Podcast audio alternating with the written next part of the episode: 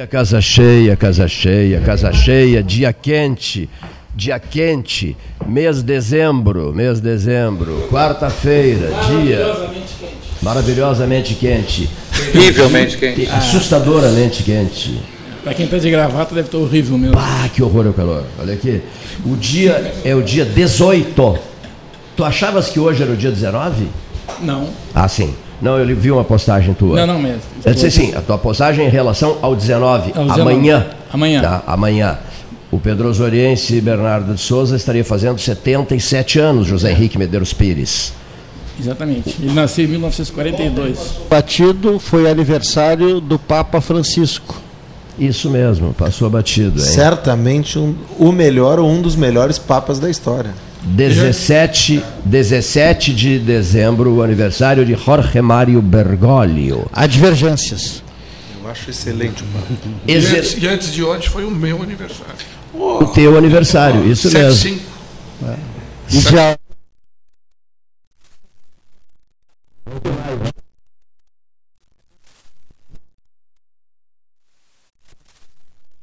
Urologia. Primeiro vou dizer uma coisa. Diga. Comíamos um churrasco com Alceu Colares, gover- governa- ex-governador do estado. Henrique Medeiros Pires, eu, Paulo Gastão Neto e umas 30 pessoas. E lá pelas tantas. Mozart Vitor Russumano. Mozart Vitor Russumano, ao lado do Alceu Com Colares. seis ou sete garrafas de Mouton Rothschild Isso que ele mesmo. levou, Mozart. O maravilhoso Mouton Rothschild. E lá pelas tantas, na tarde esticada, bota esticada nisso. Eu recebo um telefonema, me dirijo ao Henrique e digo assim: Henrique, acaba de falecer o Papa João Paulo II. Lembras disso? Lembro, dia 7 de abril, eu disse, no dia do padroeiro de Pelotas. E nós fomos. Fomos pra rádio. Olha aqui. Bastante animados pela. 2 de abril, 2 de abril. Dia 2 de abril. 2 de abril, isso. 2 de E, abril. e nos deslocamos para a rádio e fizemos uma histórica transmissão sobre o pontificado de 26 anos, 5 improviso, meses e né? 17 dias, o pontificado de João Paulo II. Sobre esse- essa, essa história de falecimento de Papa, aqui no Estado tem aquela espetacular que é anunciada a morte do, do pontífice há muitos anos e, e o arcebispo do Rio Grande do Sul disse, não, mas a Guaíba não deu. Não saiu nada no Correio do mesmo, Povo. é. Te lembra disso? Me lembro disso. Era tão importante a, a força da Guaíba, a força do Correio do Povo, que o arcebispo só acreditou depois que a notícia foi anunciada pelo correspondente Renner ou coisa parecida na Isso época. Né? A força do rádio no. Repórter essa. Repórter Ah, essa? não, acho que, é- isso- é- isso- e nesse caso, acho que era Pela repórter época, Esso. pela época era repórter essa. repórter morte do Papa, aquele de 33 dias. Não, não, não. Não, não, não. Não, não, não. Foi o- quando morreu o. Acho que o Papa Paulo VI Paulo ou João VI, XXIII, Paulo um VI, deles lá. um domingo, 6 de agosto de 1978. Quando morreu o Ou João o Paulo João 23, I, daí essa época é bem do Ah, repórter eu- essa. O- assim, os ouvintes não têm muito interesse na história Não, mas só dos papas. que- Eu não quero dizer nada É, para é. vocês. Não, não. Perfeito. Mas, o, o Mas Papa, tá bem. O Papa, Papa não no- no- professor Kim. Não, mas tem, Mas tem- ele- tem papas falecidos que estão sendo canonizados. Quer dizer, sempre há uma esperança O de uma Paulo santificação tinha de alguém. mandado a minha coluna para o Diário da Manhã, ele morreu, eu tive que ligar para o Clair, e na época não havia celular, eu, tira a coluna, porque eu não posso estar elogiando o falecido. 33 né? dias depois. Evidente Olha que aqui, a reitoria é o assunto do momento. Não, não vamos discutir É. a importância. É, mas que o Papa, o Papa que está no momento agora Ontem é o ele- Gustavo Papa. Não, ontem ele Ah, assinou um nosso decreto. treinador do Grêmio E Esportivo eu não Brasil. sei como é que ele vai se segurar. Ele quem? Bem-vindo o decreto. Né? Francisco. Bem-vindo o decreto. Mas um Papa necessário, que bota indispensável. boa parte, aqui, ou alguma parte do clero nas portas dos tribunais, principalmente americanos. Né? E, e que até então havia uma proteção legal, sem entrar no mérito se é ou não é, porque acho que também se inventa muito, mas precisa coragem para fazer aquele decreto que ele fez ontem. Renato Varoto. Fábio Scherer de Moura, Ney Olavo Gomes Satialã, Custódio de Arruda Gomes, João Manuel King, José Henrique Medeiros Pires, Pedro Curialau, Pedro Rodrigues Curialau, eu tenho mania de nomes completos. Olha aqui, só uma frase, posso? É, que o Henrique me perguntou, Cleiton, exercício de futurologia, mas lá adiante, lá adiante, lá adiante, lá adiante. Eu só fiz uma, duas, três, quatro, cinco anotações. Gregório 17, Francisco II, dificílimo, Paulo VII, difícil também, Pio XIII, Leão XIV. Guardem esses nomes. Exercício de futurologia. Bom, O melhor para mim foi o Pio II. O Papa Pio II para mim foi o melhor de todos. Bom, atendendo o pedido do Dr. Fábio Scherer de Moura, nós não vamos prosseguir nessa, nessa contenda, nessa. Só, só estou advogando em nome dos ouvintes. Perfeitíssimo. Olha aqui. Teve uma, uma, teve uma senhora que dirigiu um país bastante importante que fez uma referência a uma cidade de Piauí que é Pio, Pio Desce. Pio Décimo, Pio- o nome da Pio- cidade. Pio- Pio Décimo, Pio e ela Décimo. no discurso, eu quero saudar também o pessoal de Piox. Pegou esse troço. Ah, pegou, é? Piox. Pessoal Piox, de Piox. Se apresenta, eu recebi uma delegação de. Olha, o pessoal está dizendo que é de Piox. Que barbaridade. Mas que Piox. coisa, hein? No Piauí, Eu não tenho nenhuma dúvida. no Piauí Eu não sei qual é o melhor o Piox. eu só quero, assim, olha aqui, eu só quero fazer um registro de uma Eles não coisa, deram nem um pio. Uma coisa que me deixou eh, Pio é puro, né? É impactado ontem à noite. Impactado. O prefeito Mauro Nolasco, do Capão do Leão, deverá chegar agora em seguida, o presidente da Associação de Municípios da Zona Sul. Foi uma-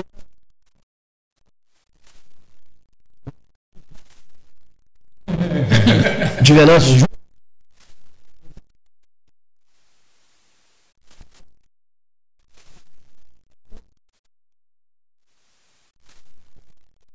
Que maravilha, olha aqui, ó. O Pedro Alau torceu muito ontem pro Eu Ilau. Não, tô brincando. Não, Não, boa tarde. Essa é uma informação que não procede. Não, eu, tá como um brincando. bom rubro-negro, Ah. torci ontem para o nosso xará, o Flamengo, e que está guardando espaço, deve conquistar o título mundial no sábado, e guardando espaço para o Chavante, que deve conquistar o, título, o mesmo título dois anos depois, em Afinal, 2022. A final deverá ser, então, é, Flamengo e Monterrey. Flamengo e Monterrey agora no- nesse sábado, e daqui a dois anos, Chavante e Barcelona. Acho difícil para o Daqui a Barcelona dois anos segurar. serão. Daqui a dois anos Monterrey serão. vai.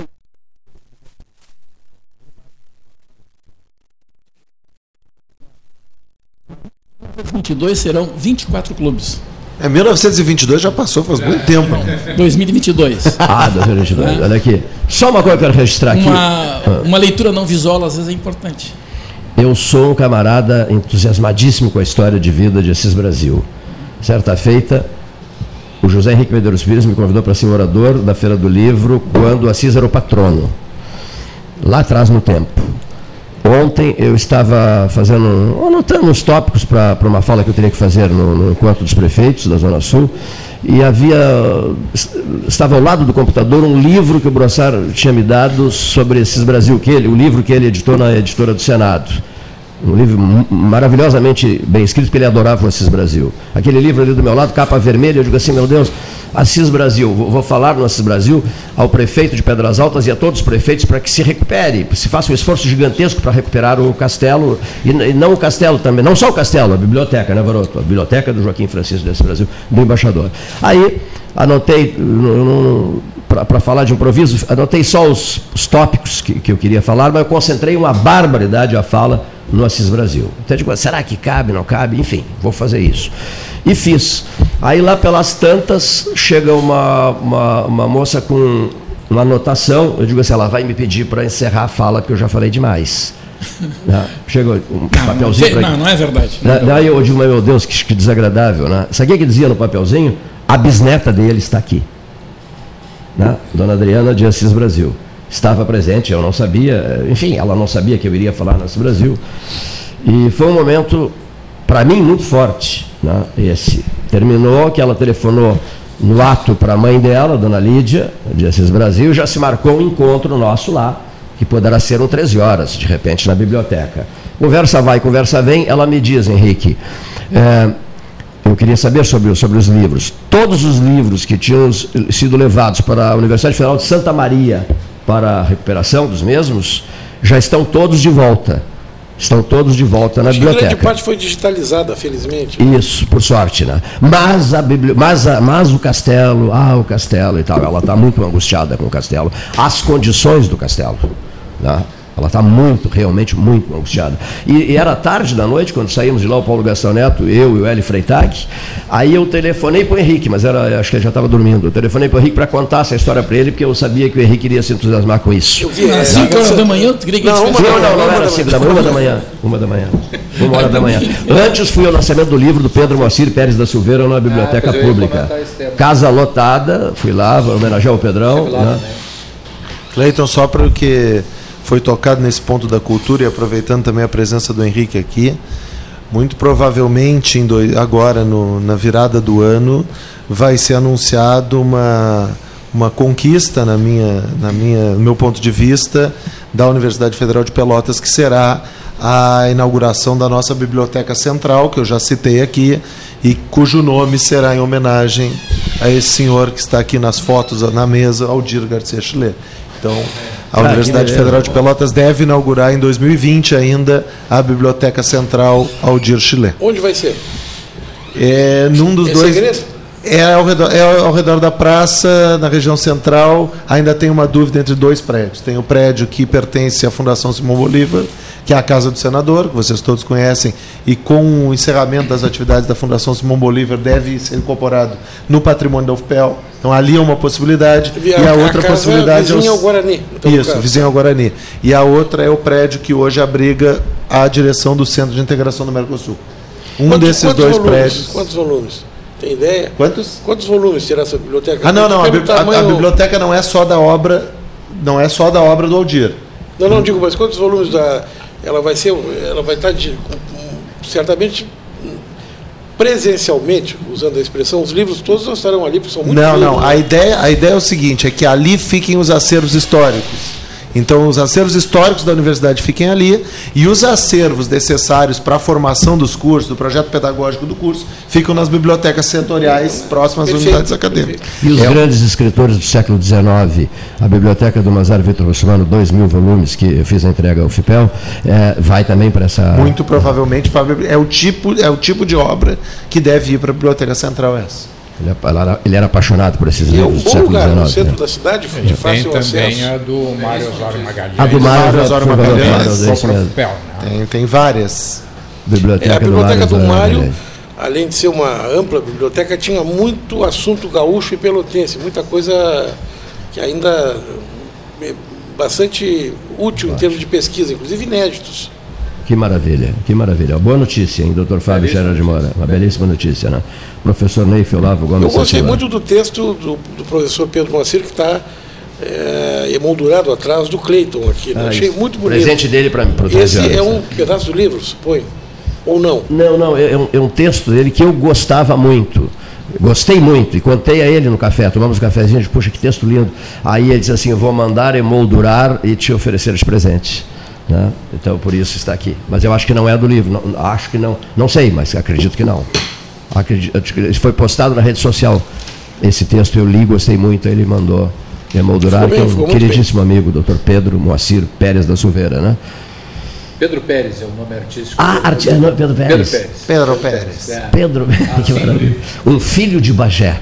Luiz Carlos Vasco de- de- de- não deixa de registrar. Mais um filho de Bagé. Não, impressionante, né? Força de Bagé, né? Tem uma Quase certa igual com- a de Pedro Osório. É, tem uma competição é. entre a bancada de Pedro Osório e a bancada Bagé e de Pedro Osório. Bagé. Bagé e Pedro Osório. Não, Pedro Olha aqui. ganha. A bancada de Pedro Osório. Vamos lá. A bancada de Pedro Osório. Fábio Scherer de Moura, Neif Olavo Gomes Satialã, José Henrique Medeiros Pires e Cleiton. É, no caso do Cerrito pode Hoje, também. hoje aqui, né? aqui. Sim, é Pedro Osório. Serrito já foi Pedro Não, Osório. não, já foi Pedro Osório, né? É.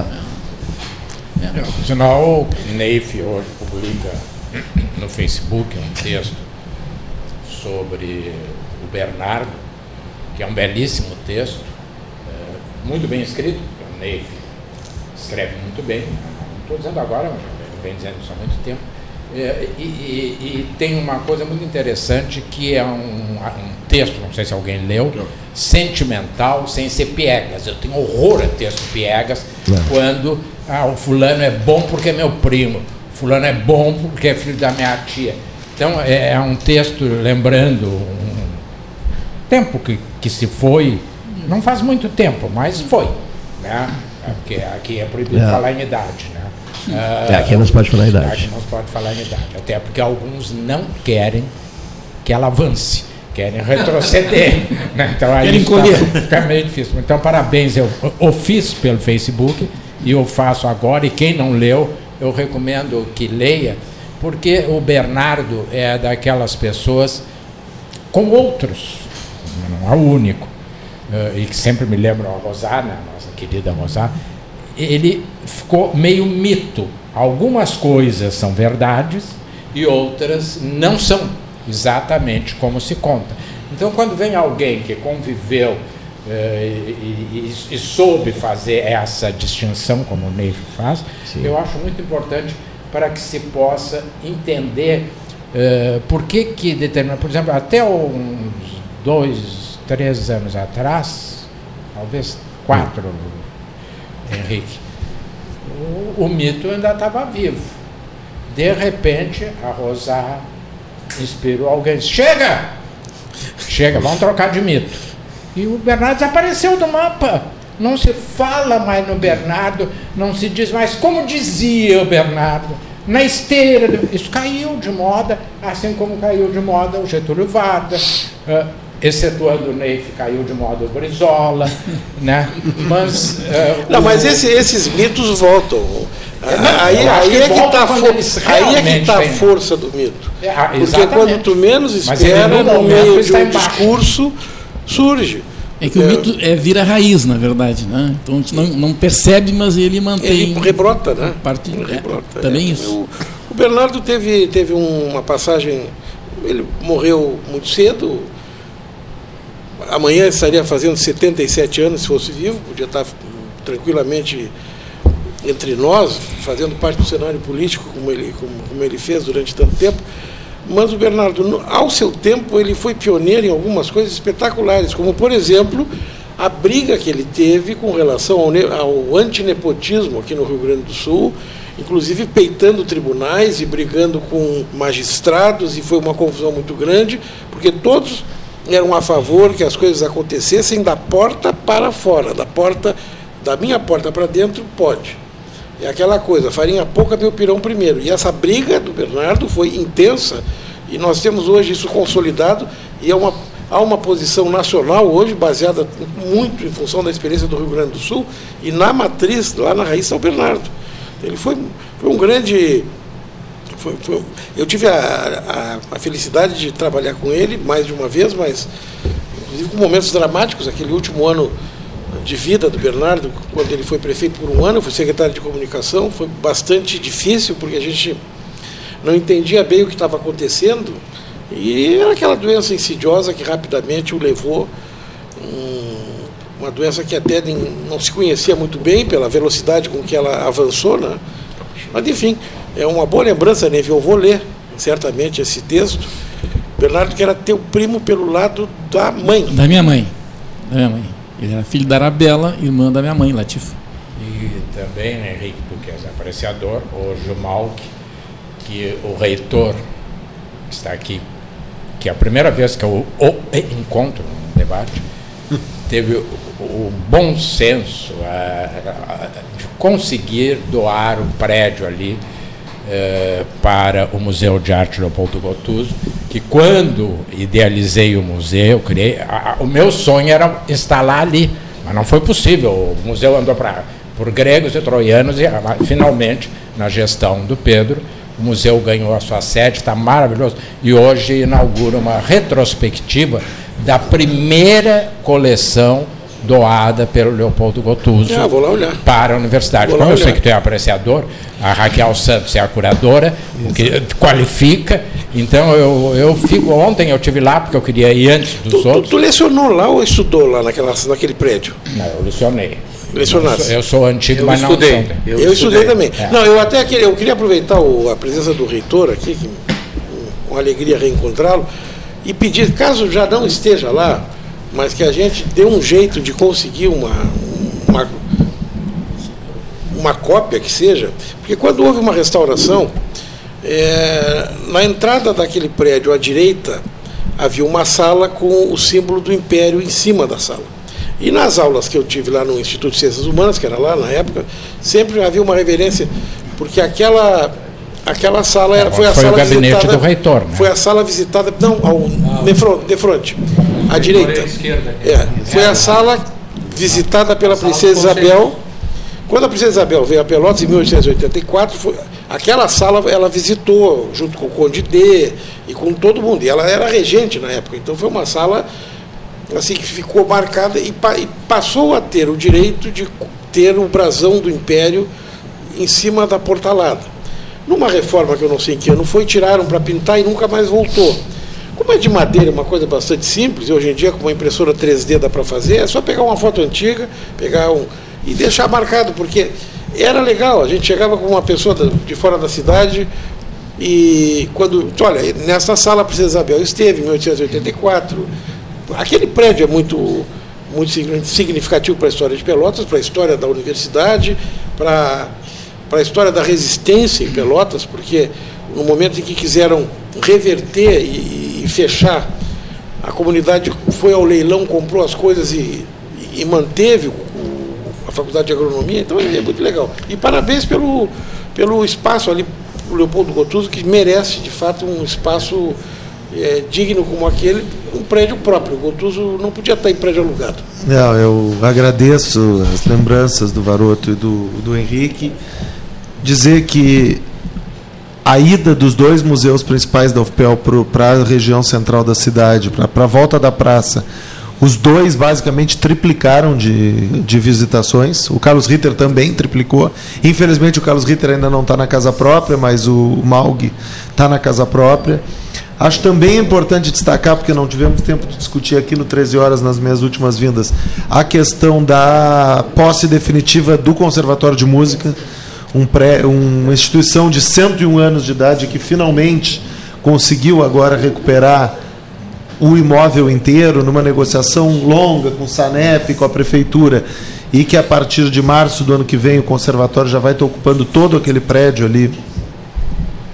E eu acho que a cereja do bolo deste, des- desta, deste item é a questão ah, da biblioteca central ali na, na zona central. Então a gente, com essas ações, a gente entende que ao final do ano que vem vai ter cumprido a nossa parte nesse item específico aí da valorização da cultura, do patrimônio na universidade. Eu li E a uma- questão do brasão, Henrique, já, já anotei e já mandei para o pessoal da minha equipe. A gente pode ter certeza que a gente vai tentar atender. Eu li mal, ou eu li no jornal, pela internet, que o senhor não pretende concorrer à, reeleição. Não, é muito pouco provável que tu tivesse lido mal, né, Henrique? Porque a tua leitura sempre é uma leitura atenta. Não, eu já informei isso publicamente, já falei aqui nessa mesa. Eu não, não é uma posição formal contra a reeleição, como algumas pessoas têm.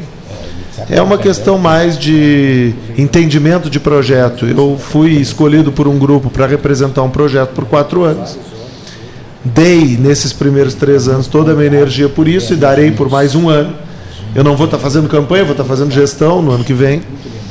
E esse projeto espero que continue, mas liderado por outros colegas. A gente. ah, o sacrifício pessoal de, de ocupar esse cargo é um sacrifício que algumas pessoas veem com bons olhos, algumas pessoas têm um pouco de uma paixão pelo poder, que não é uma coisa que eu tenho. Eu vou O senhor é colaborar. da pesquisa, né? Eu sou da área da pesquisa, eu sou da sala de aula, eu gosto disso. Eu brinquei esses dias numa entrevista que é mais provável que eu seja presidente do Chavante um dia do que eu volte a ser reitor ou prefeito. Que algumas pessoas me, me convidaram para cogitar concorrer a prefeito. Teve uma pesquisa com meu nome para candidato a prefeito, fiquei achando, pelo amor de Deus, de onde que tiram essas coisas? Já teve a pesquisa? Tem, tem pesquisa.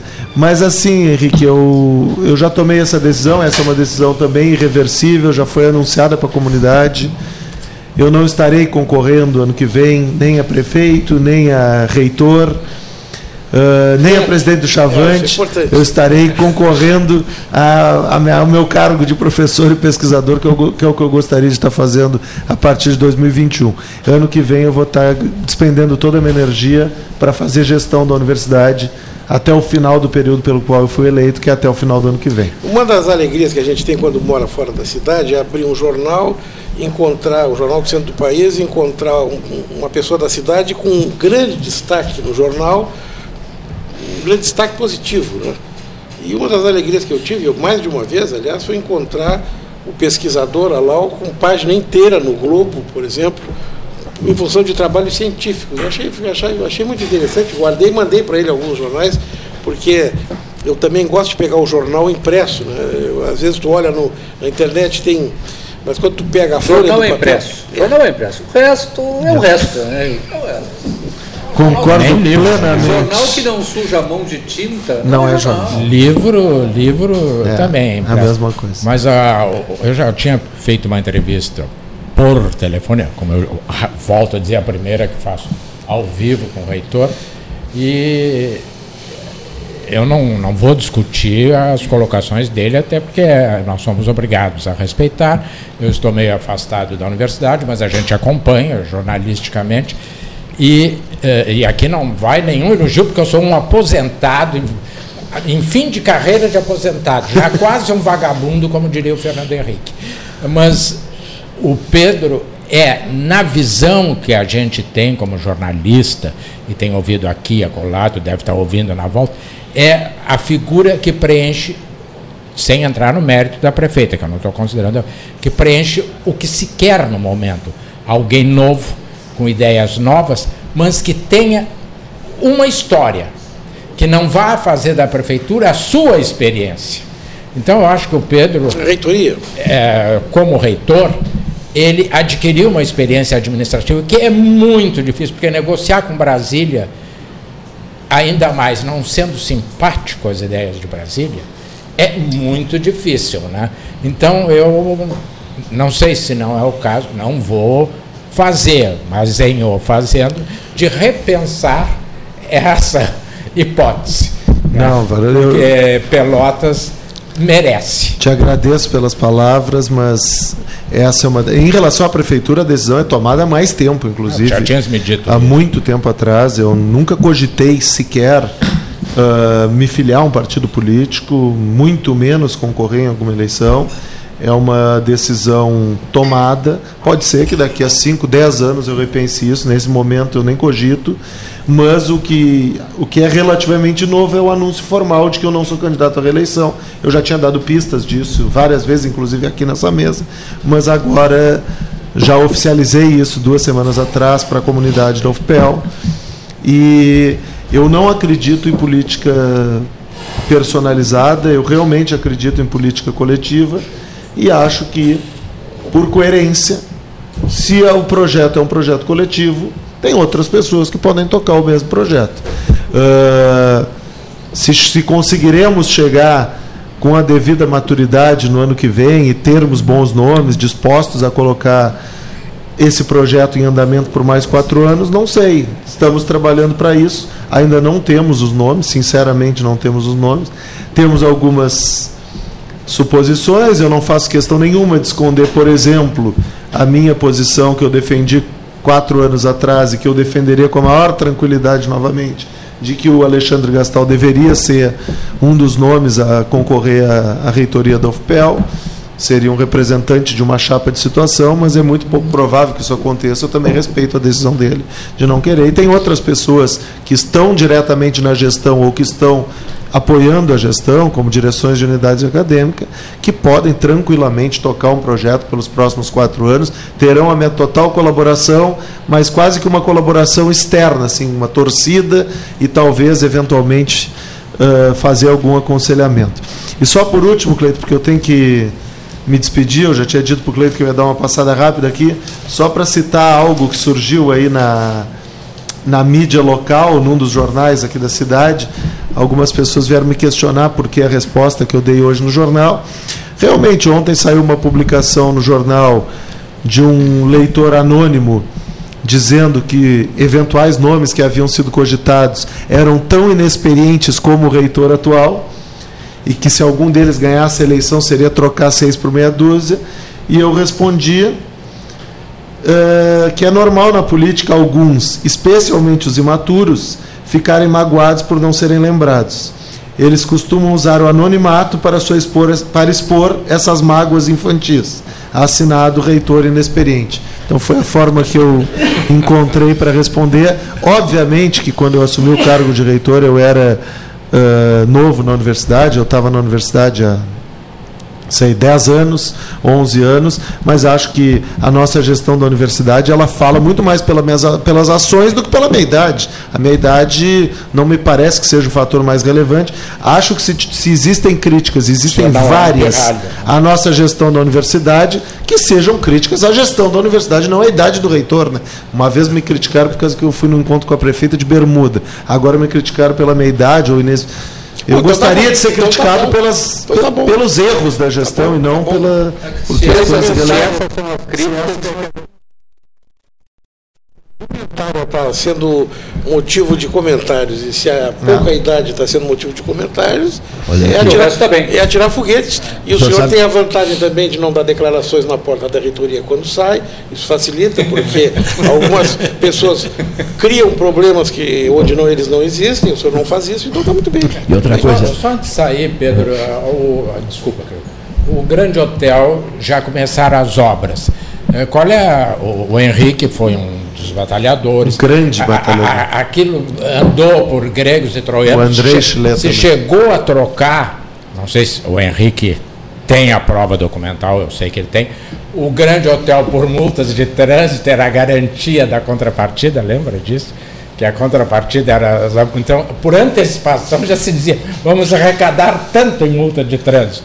Bom, aquilo vai mas parar na justiça é, bom, mas aí no fim, tínhamos a universidade é dona eh, do, do- Como é? Não, é uma fofoca real. né?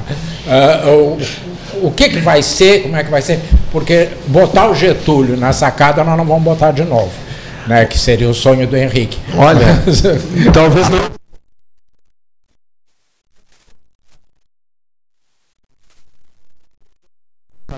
Essa obra tem prazo estimado de 20 meses. Ah, e quando estiver pronta, o que nós teremos ali é um hotel-escola. E a analogia mais fácil para os nossos ouvintes entenderem é que nem tem o hospital-escola. O hospital-escola tem pacientes de verdade. O hotel-escola terá hóspedes de verdade. Claro que a gente pretende, basicamente, pensando nos pavimentos do, do, do grande hotel, o primeiro pavimento, pavimento será o térreo, recepção, hos- ah, alimentação, restaurante, tudo que um hotel tem que ter. O segundo e o terceiro piso serão os quartos, e o quarto piso será a sede do curso de hotelaria, com as atividades acadêmicas acontecendo ali. E a gente pretende que nesse funcionamento do hotel escola exista a possibilidade de que convidados da universidade se hospedem no, além de, um- de um- de um- uma função comercial, que ele vai ter um caráter comercial, mas ele também vai ter a possibilidade de nós trazermos um, uma grande personalidade e a grande personalidade ficar hospedada no grande comum nas hotel. universidades o projeto é- europeias, né? o projeto é muito bom. Projeto O projeto muito é bom mesmo. muito bom e o reitor esteve comigo em Brasília, lá, no- lá na, na secretaria, algumas vezes, tratando disso, mas eu faço questão de fazer um registro. É, o recurso foi conseguido graças ao empenho pessoal do André Chile. É verdade. O André foi. O André foi é, porque havia pouco dinheiro para a quantidade de pedidos. E nós conseguimos, através do André Chile, por isso eu cito ele tantas vezes, colocar o Grande Hotel como uma das prioridades, prioridades sob pena dele não ter o momento que deveria ter. Né? Então, a proposta é boa. Em Punta del Este tem um, tem um hotel municipal que ensina as pessoas a, a trabalhar em hotelaria e depois vão trabalhar nos Tem um excelente restaurante. Exatamente, mas, mas é, mas é o mesmo espírito e vai dar certo. Está em obras, está andando. Assim como o 7 de abril está andando também, está muito bem. É um bom momento da O cidade. reitor precisa sair. O professor Varoto disse há pouco que aqui é proibido citar idades, né? É, mas alguns podem, né? Olha aqui, por exemplo, o ouvinte perguntou qual é a idade, afinal, do, te- do- do reitor? É, T- 39 anos, Pode, até 40 pode. muito Não, tá bem bom, tá vivido. bom. Também pode Até pode dar para trás. Falaram idades aqui. Nem mais velho do que eu.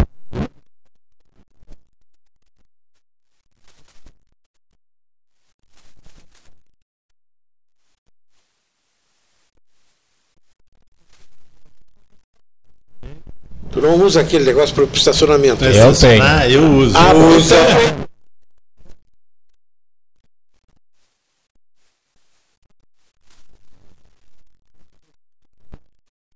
então, É uma e meia, já estou atrasado.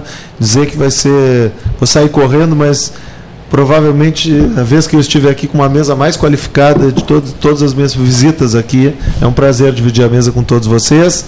Voltarei em outras oportunidades. Um abraço a todos. Obrigado. Obrigado, reitor Pedro Rodrigues Curelau, deixando o estúdio do 13. Pena que o prefeito Mauro Nolasco não veio, né? Tava, ah, c- certa Então, deixa eu me lembrar, lembrar uma aqui. coisa aqui.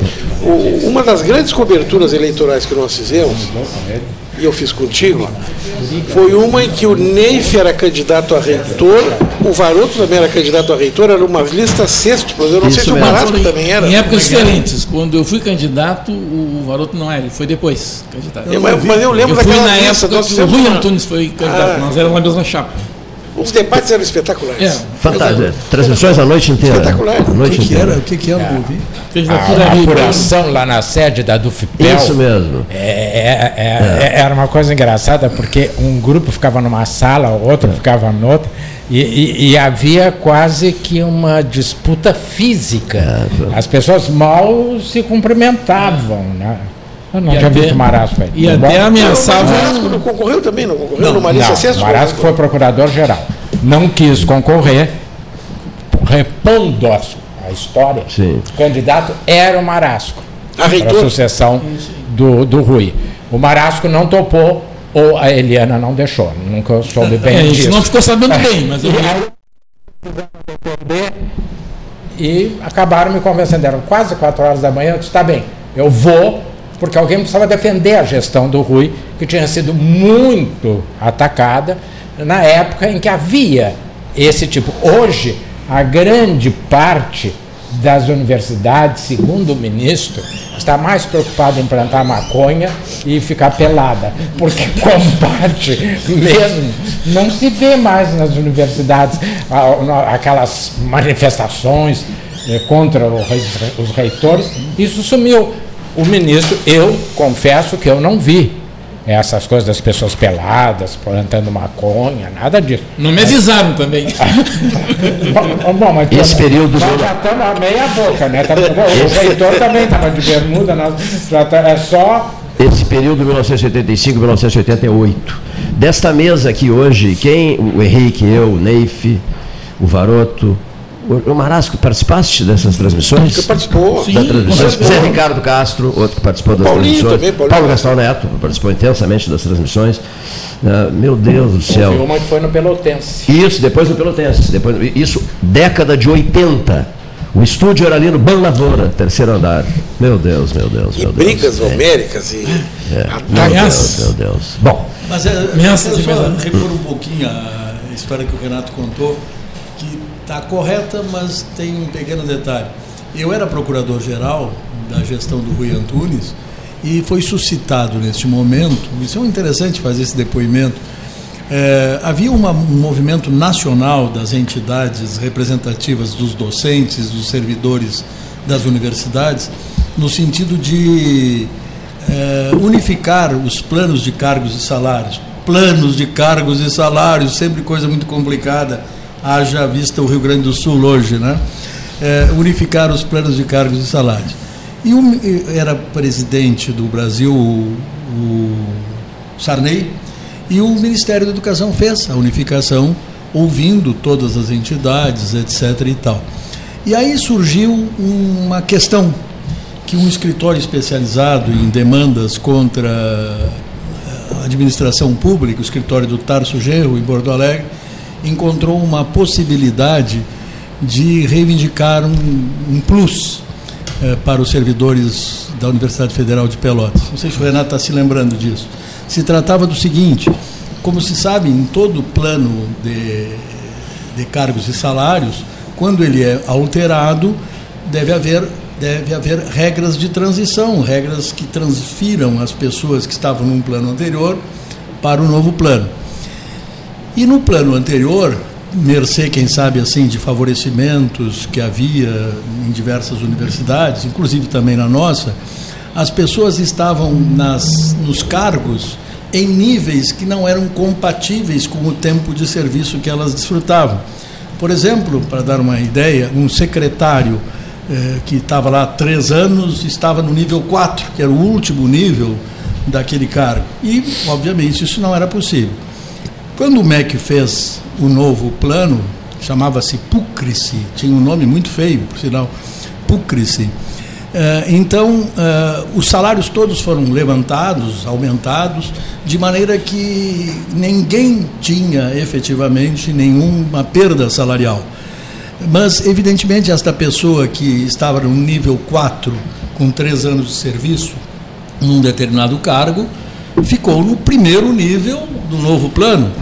E então o escritório este entendeu de fazer aquilo que se chamava uma reierarquização funcional. Está lembrando? O, o Neif também é capaz de se lembrar, né? Está falando, eu estou lembrando de ter lido isso no Correio do Povo. É, a reierarquização, que significava botar no novo plano o mesmo nível que a pessoa estava no plano anterior.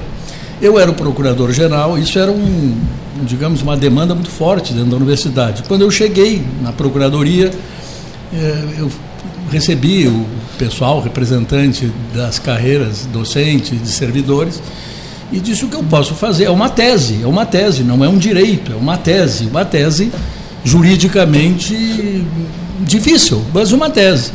Eu, se o MEC entender possível, eu não tenho nenhuma objeção. Eu, afinal, o plano é um plano nacional.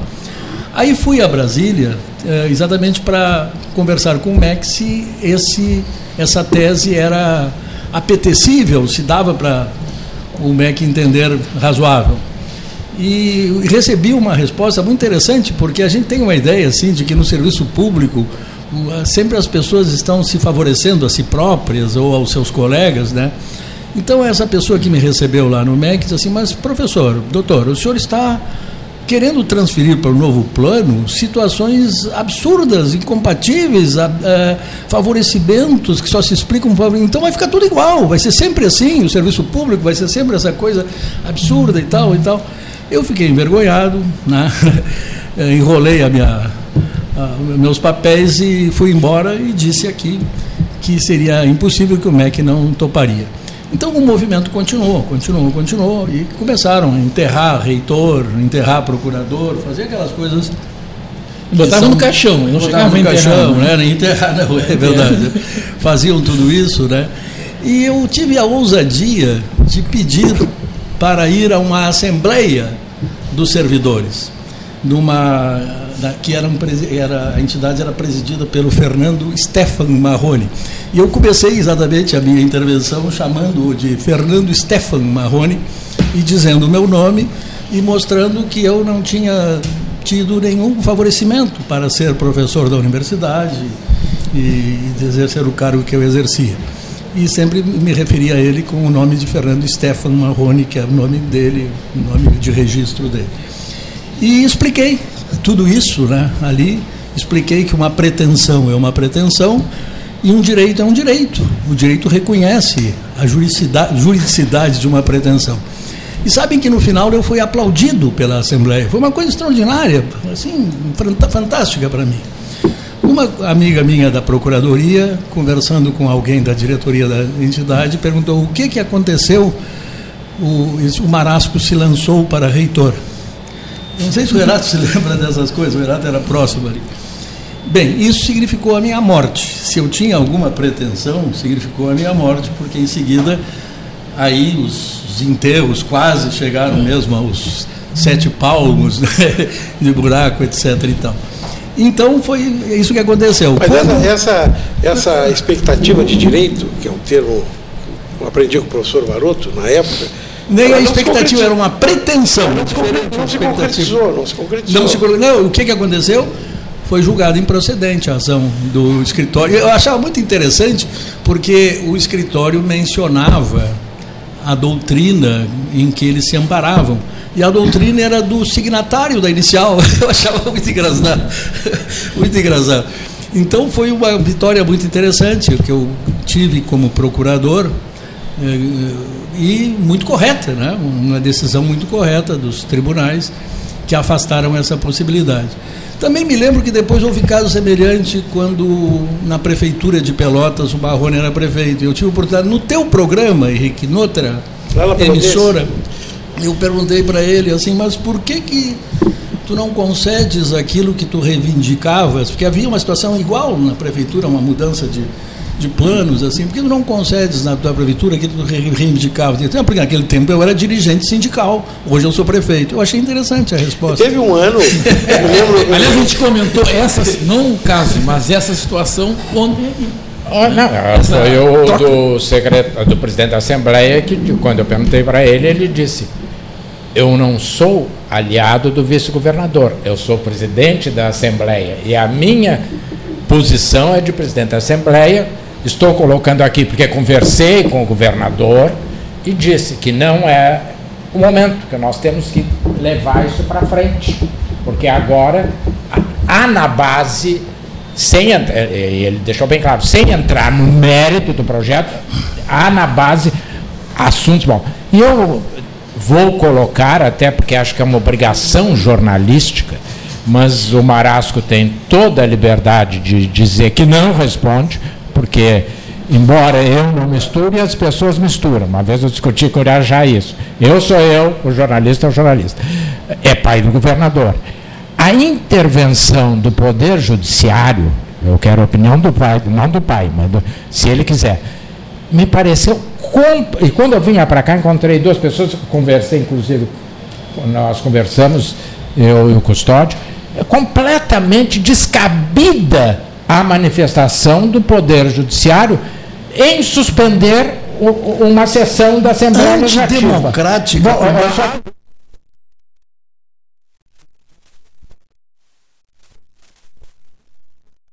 Não, eles foram provocados pelo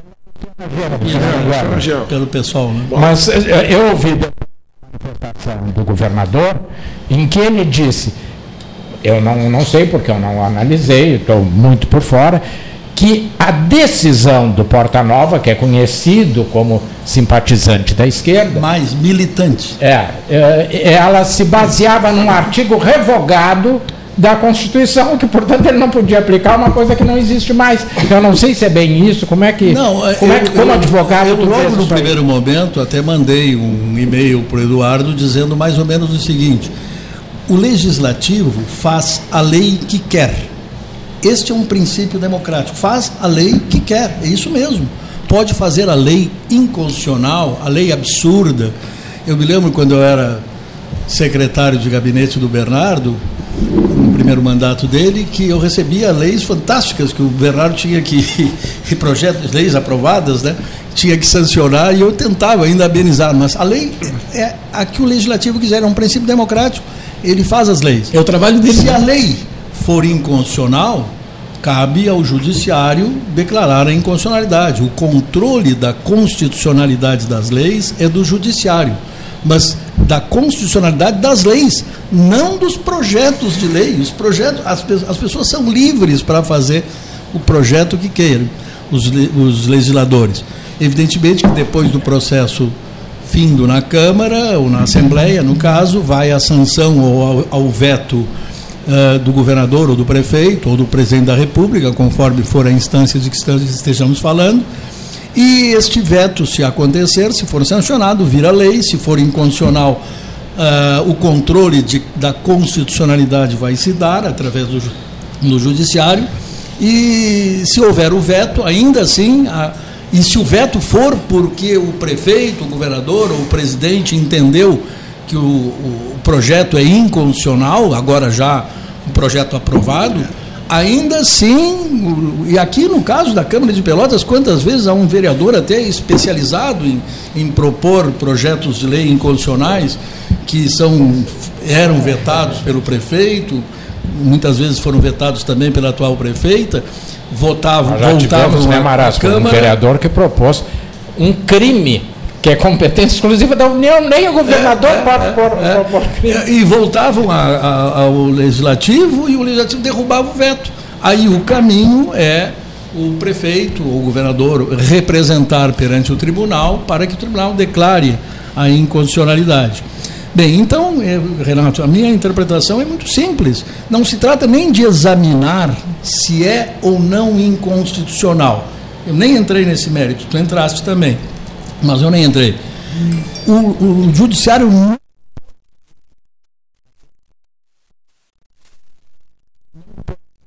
tal lei. Não pode, não pode. Tem que esperar fazer. Tem que esperar fazer, é evidente. O legislativo tem absoluta Houve liberdade. recurso Tem que esperar um fato acontecer. Houve, houve Até recurso porque ao não houve Supremo Tribunal votação. Federal, né? Houve recurso, ou haverá recurso Não, já houve, já houve, já foi derrubado. O- A liminar já foi derrubada. Ah, já foi? Eu não Já foi sabia. derrubado. O, o Supremo Tribunal derrubou. É, por- porque. é, Porque não houve nem a votação, se dissesse, bom, foi Não, não, votado, não, não. vai, mas não houve nem a votação. Foi impedido o direito de votar do, do, do A- deputado. aliás, aliás, até, se me permitem. monocrática, né? É, monocrática. É, por um militante, militante. Quando alguém diz simpatizante, é bem mais do que ele, ele foi. Ele estava, inclusive, na- nas manifestações na frente da Polícia Federal, em Curitiba, parece que tocando violão, inclusive, né, animando a- as manifestações. Tudo direito, ele tem ser que. Mas, ah, como juiz, ele é juiz. E, e considerando essa história dele e a- certamente o conhecimento que ele deve ter do direito, eu desconfio muito de que essa decisão tenha sido jurídica. Acho que foi muito mais política do que jurídica. Para mim Mas, é muito óbvio. que- evidentemente que esses princípios que eu disse aqui são os princípios basilares da democracia. Quem faz a lei é o legislativo. Quem controla a legalidade das leis e tantas outras coisas é o judiciário. É isso aí. Não tenho. É isso aí, Renato, que eu penso sobre esse Ah, assunto. não, não, porque eu, eu vi à noite, não, eu fico feliz.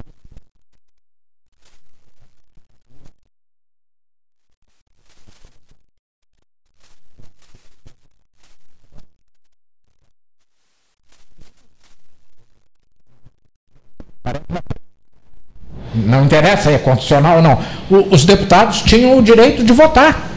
E, e foi cerceado esse. Bom, então o- o, Caçaram a palavra dos deputados. é, o, o judiciário vai decidir, não.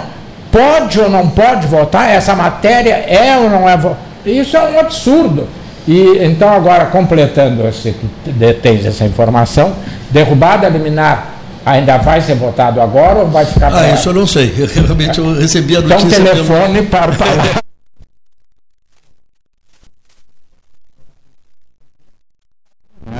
Pois é, tem hoje e amanhã ainda, né? Isso aí. Agora, Então, pela manifestação do presidente da Assembleia, ele, ele- a ideia dele é passar mais adiante. Sim, mas é. a- Não, mas, é, mas é isso. É,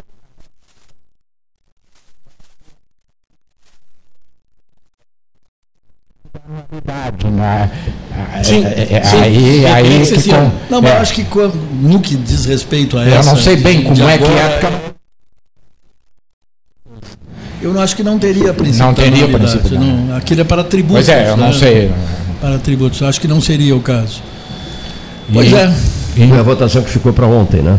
Que seria Seria ontem. Teria sei, sido ontem, Não sei teria, se é. será hoje. Mas eu, Está tudo é. muito complicado. Teria sido. E, né? e eu, eu acho que o, o Marasco, não sei se ouviu, porque também não estou pedindo para ele confessar, porque tem muita gente assim, sabe que eu não ouvi, sabe que eu não li e depois ouviu, leu e aprendeu. Não, não estou dizendo que foi o caso Marasco, eu não sei se ele ouviu o presidente da Assembleia. O presidente da Assembleia foi muito claro. Eu, e depois na, na foto ele está sentado ao lado do governador. Eu disse, eu não estou dizendo aqui, eu disse ao governador para deixar uma parte, a parte fico, do- foi, foi, eles acertaram isso. é, sim, a parte mais complicada, que é os que- Amanhã, aniversário do Bernardo. O Bernardo padeceu com esse assunto lá quando foi secretário ah, da Educação do Simão, se não me engano.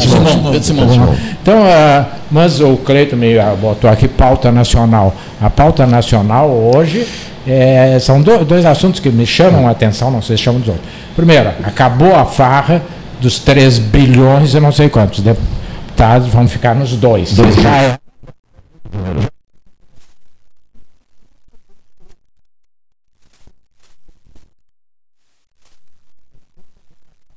não atingir os militares, ele. quer dizer, É é uma coisa assim, é, é- é todo, todo mundo se mete em tudo que é poder, não há mais a separação dos poderes. é, Eu não entendo. Deixa eu aproveitar a presença do Henrique aqui. Professor King, boa tarde. Boa Que tarde. estava de aniversário? Anteontem. Não, Sete foi ponto cinco. ontem. Não, ontem foi o meu aniversário de casamento. Ah, bom. Segundo aniversário de Ah, bom, isso são. são Ele esperou passar. o- Interessante, é, é um, é um homem, é um homem previdente. Ele esperou. Ele esperou É, não, porque.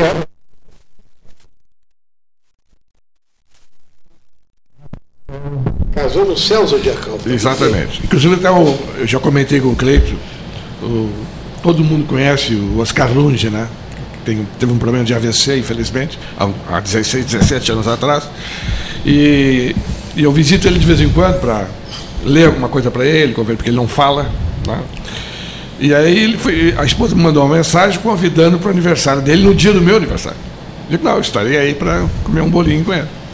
Então, aí eu cheguei na casa do Oscar, e além do Oscar e, e da minha pessoa, tinha mais uma outra senhora que fazia aniversário no mesmo dia também. Foi um aniversário tríplice, né? Muito interessante, emocionante e tal. Quanta vela tinha aí? Tia? Ah, foi uma só. Mas o que eu queria perguntar para o Henrique é o seguinte: o assunto não foi tocado ainda. Deixa eu só aproveitar para. O Oscar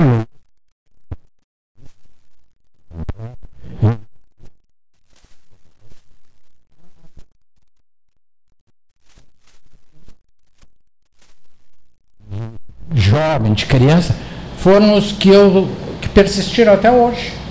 O José Luiz e eu estamos juntos desde o jardim de infância. Nós também. Né?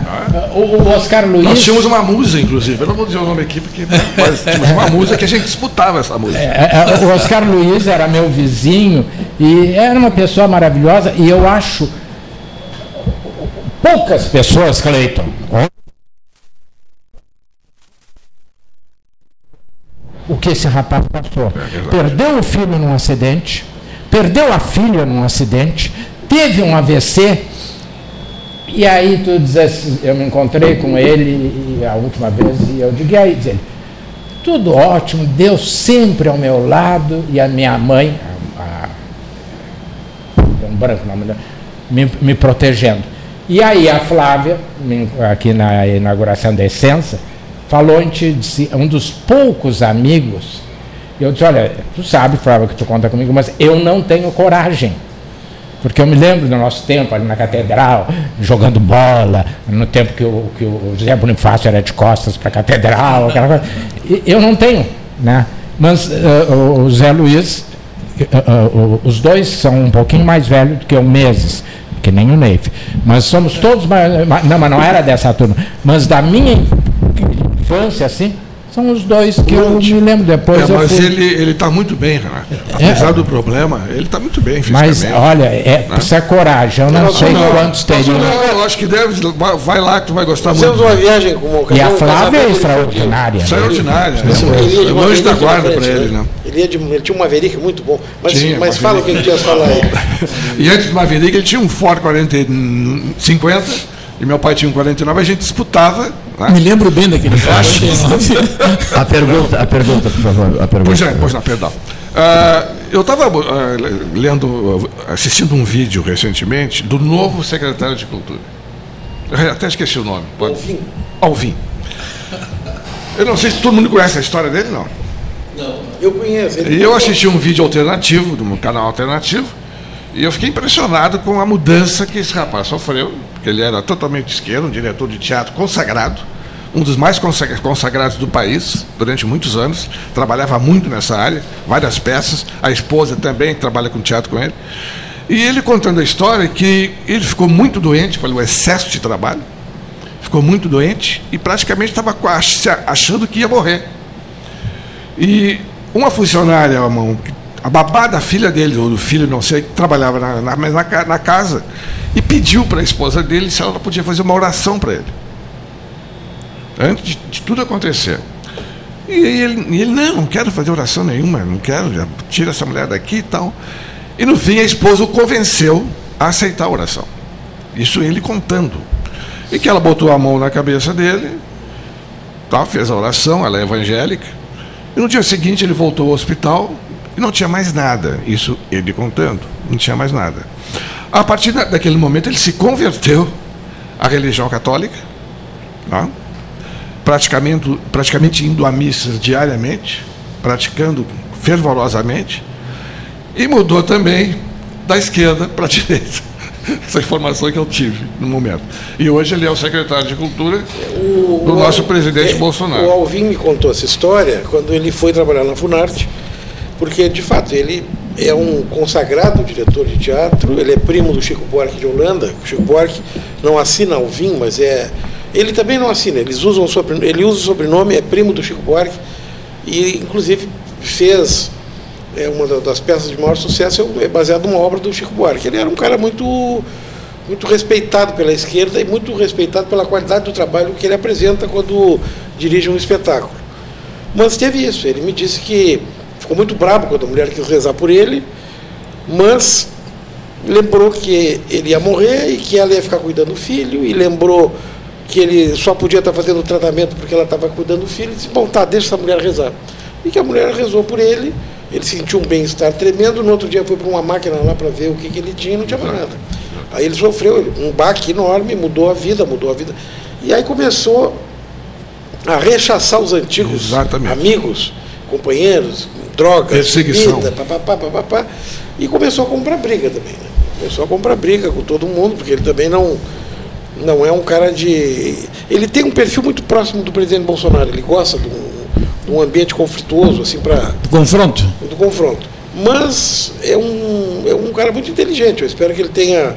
é, agora mesmo, há pouco, ele, eles fizeram uma troca, o secretário do audiovisual foi retirado, é um cara indicado por um senador importante, que é cineasta, e nomearam uma senhora. Em três dias a senhora foi corrida da secretaria, tirada, ele mandou tirar com seguranças pelo braço, porque a, a senhora essa também parece que não era o que eles achavam que fosse. Tomara que ele tenha equilíbrio para conseguir manter uma equipe qualificada, porque se tem uma área que gera emprego no Brasil rapidamente, é a área da cultura.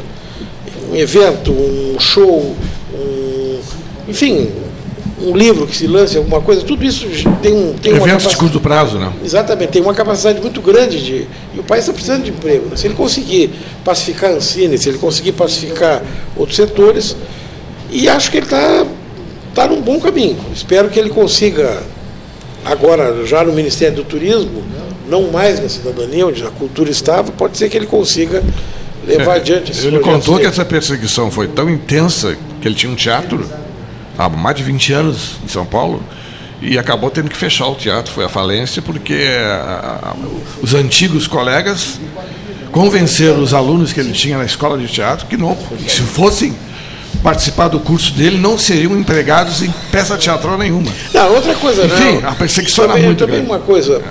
é, aí a pessoa vai para uma rede social e começa a brigar com o meio mundo, evidentemente que ela vai arrumar bronca. Tem a resposta, né? Bronca, porque ele, ele, ele, ele, ele não, ele não é. Como se diz lá em Pedrosal, ele não é muito manso. Deu para notar no vídeo. Mas Deu é, um- é um cara vídeo. interessante. Se um dia vier aqui, vai ser um bom programa, porque ele, ele tem muita história para contar. E ele conta do passado dele, assim, como até como forma de justificar a posição dele atual. Ele conta barbaridades de gente famosa. Eu, eh, vocês estão na área da cultura e eu acho que seria o momento a- adequado, então, para eu me referir a um livro que eu comecei a ler essa noite, cuja noite de autógrafos eu fui ontem, na eh, do, do livro do Pedro Moacir. É um excelente livro. Fiquei realmente muito entusiasmado com a leitura do livro do Pedro Moacir. É um romance, o que que é? Bem, ele é. Digamos que há um personagem que perpassa toda a história, que visivelmente é ele próprio, e começa nas, na casa do seu avô, em Bagé, eh, diante de um rádio, rádio de válvulas que ocupava inteiramente uma mesa. E, e vai se estendendo por vivências que esse personagem vai tendo ao longo da vida. Claro, eu li umas 40 páginas nessa noite. Cheguei em casa e me entusiasmei muito com o livro. Há um, um belo também, as orelhas do livro também são muito bem, preenchidas pelo Vaz, está muito bem. O, o prefácio é do Oscar José Magalhães, também está brilhante. E o livro é interessantíssimo, interessantíssimo. Tem um toque prustiano, para os que conhecem alguma coisa do Proust, então saberão do que eu estou falando. O Proust é um, um autor de uma imersão psicológica incrível, né? o Renato sabe disso também, né? Quer dizer, ele quando escreve sobre, no caso, o Pedro Moacir falando sobre um carreiro de formigas sobre a janela, ele fica ali três páginas falando não exatamente sobre o carreiro, mas sobre todo o circunstancial de emoções, de sentimentos, etc., que aquilo lhe traz. Nesse sentido, é. Claro, eu li 40 páginas, ainda é cedo para fazer uma avaliação. Não, mas olha, pegar um livro, é um livro muito e enfrentar 40 páginas numa, Numa sentada, numa sentada, sentada. é porque o livro é bom, porque senão. É, fui muito longe nessa leitura. Gostei muito. Quero cumprimentar o Pedro Moacir, já cumprimentei, mas também aqui pela, pela rádio. Ele é, tem um domínio das palavras. É impressionante. né? É, eu, eu havia citado mais cedo aquele texto que o É, Cleiton texto. tem atrás, ali com o emoldurado, que é, um, é praticamente uma escultura com palavras, né? porque ele vai esculpindo, esculpindo, esculpindo, e um, sai É, um eu texto também É uma boa maravilhoso. maneira de enxergar a forma de ele escrever. É mu- muito interessante, muito interessante. É, certamente é um livro difícil de ler. né? Quem quer ler histórias, não, ele não tem histórias. Ele tem perpassar por- Reflexões. é, pe- perpassar por situações refletindo e, e trazendo os seus sentimentos, as suas considerações, as suas análises. Muito interessante. Muito bom o livro. Pedro Pérez, né? Pedro é, Pérez. É de Pedro Pérez. interessante que o Oscar José também conseguiu ser, porque eu sou amigo dos dois. É, é até interessante chamar a atenção, contar um pouquinho dessa história. De certa maneira, o Eduardo, meu filho, o governador, é, tem muito que ver com essa história da nossa amizade. Quando eu era diretor da Faculdade de Direito, é, quando terminava o expediente, por volta das 11h30, 15 para o meio-dia, eu ficava esperando meu filho que estudava no São José, para levá-lo para casa. E naquele horário que não tinha mais nada para fazer, chegavam alguns professores, o Renato às vezes, outros professores, mas sistematicamente o Oscar José e o Pedro Moacir. E o debate era sobre política. Acho que Fernando Henrique era o presidente da República, eu era um aficionado do Fernando Henrique, o Oscar José também tinha admirações pelo Fernando Henrique, e o Pedro tinha restrições. Eh, naquele tempo não era propriamente um adversário, ainda não- digamos assim, a, a polarização Lula-Fernando Henrique, embora já existisse, não era tão grande. O Fernando Henrique ainda estava rotulado como um, um presidente de esquerda, digamos assim, ou de meia esquerda. Então, naqueles debates eh, que nós fazíamos ali, o Eduardo assistia. Assistia tudo aquilo e, e me contrariava. Me contrariava porque eu, às vezes, tendia a dar razões ao, ao Pedro Moacir contra o Oscar José, digamos assim, que ficava mais à direita, né? E ele me contrariava, dizia, não, não, pai, o Oscar José que tem razão. eu achava muito engraçado aqui. Ele era uma criança de uns 10 anos, eu acho. né? E eu, assim, um, um relato importante, um capítulo Sem dúvida. importante. Já, já que tu fazes essa, essa, essa, o, o essa incursão aí pelo, pelos tucanos, eu estou surpreso, Cleiton. Eu agora estou morando na colônia, aqui em Pelotas, tenho uma casa para. E tenho ficado lá. Casualmente fiquei mais do que eu previa nesses dias, porque o caseiro tirou férias, aproveitando a minha estada aqui. Tem tucanos na colônia em Pelotas. Aproveitando. Opa, Tucanos. Tá difícil encontrar tucano. Não, mas um bandos de tucanos. É, eu não sabia ter um tucano com bico mais verde aqui em Pelotas, que é registrado na nossa fauna, mas eu nunca tinha visto. Agora eu tenho visto para fora.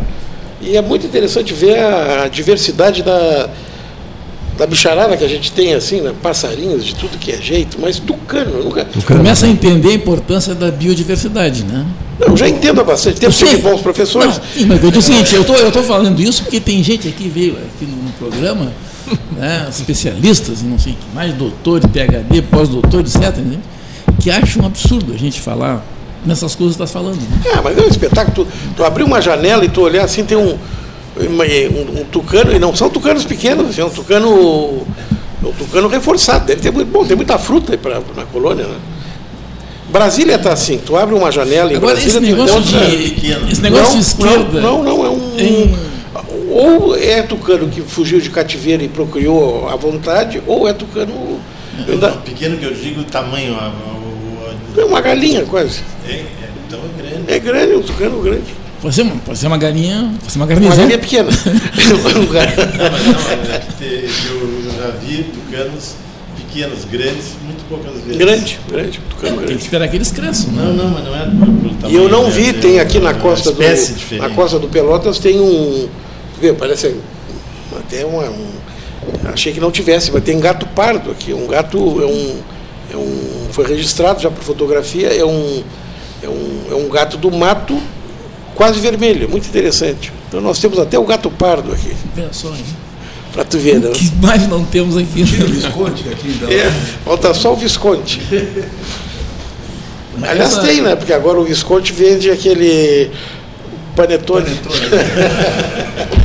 É a diversidade cultural dessa mesa, é uma coisa fantástica. né? Vai por tudo que é assunto. Enquanto a gente pro- projeta a próxima conversa, vamos ao nosso intervalo e, e voltaremos em seguida para continuar o 13 no seu trecho derradeiro, neste dia 18. 18, 18 de dezembro. Associação Comercial de Pelotas é um dos órgãos mais antigos do país, sempre em defesa da classe empresarial, com uma história marcada pela transparência e pelo compromisso com seus associados. Faça parte do nosso quadro de sócios. A ACP está localizada no edifício Palácio do Comércio, Rua 7 de Setembro 274, telefone 3028 1541, com o ramal 200. A gente acredita que os pequenos momentos em família são muito importantes. Coisas simples como servir o café da manhã na cama, visitar seus avós no meio da semana, dar um abraço apertado em alguém especial. Queremos convidar todo mundo a ter mais momentos em família, pois são os bons sentimentos que nos movem e nos fazem acreditar em dias melhores, ao lado de quem amamos. Biscoito Zezé, carinho que vem de família. Bom Sul, qualidade em carnes suínas e bovinas. Avenida Fernando Osório, 6959. Telefone 3273-9351. Eu dirijo esse carro há 10 anos. É disso que eu entendo. De carro e de levar meus colegas onde eles têm que estar. Uma cidade é como um carro rodando 24 horas por dia sem parar. Sempre tem algo acontecendo, uma instalação aqui, um concerto ali, toda hora. E é aí que eu tenho que levar os rapazes. Quando tudo termina, você abre a sua torneira e a água chegou de novo onde devia estar. Sanep, água, esgoto, drenagem e resíduos sólidos. Suba no caixote do Café Aquário para debater a duplicação da BR-116. A Ecosul investe em tecnologia para facilitar ainda mais a sua vida. Agora é possível pagar o pedágio com o cartão de débito. Isso mesmo. Além das formas tradicionais de pagamento, a concessionária implantou este novo método para oferecer agilidade no atendimento em seus guichês e mais praticidade no dia a dia dos usuários das rodovias que a administra. Ecosul, sempre perto de você. Genovese Vinhos, Delicateces, produtos de marca, a qualidade de sempre. Ligue 3225 7775, Doutor Amarante 526. Visite a sua Genovese Vinhos. Transformar sonhos em realidade. A Life Sleep Comfort chegou para ser a primeira multimarcas premium de colchões da região sul. As melhores marcas mundiais: a americana Simmons, a espanhola Flex, a francesa Epeda, todas em um só lugar. Tecnologia e qualidade internacionais com preço acessível. Life Sleep Comfort. Em Pelotas, na Osório, esquina Voluntários, na Professor Araújo 1458 e no Shopping Pelotas. Ótica Cristal, crediário, cartão ou cheque, a vitrine do calçadão da Andrade Neves. Panemio, alimentos saudáveis e conveniências. Osório, esquina Rafael Pinto Bandeira. Teleentrega 3225-2577. Pelota Negócios Imobiliários, Administração, Venda e Locação de Imóveis. Uma nova opção no mercado de Pelotas e região. O profissionalismo que você precisa com toda a atenção que você merece. Pelotaimóveis.com.br Rua Santa Cruz 1679. Celular e WhatsApp 91 11 7432. Telefone 3227 7077. Pelota Negócios Imobiliários.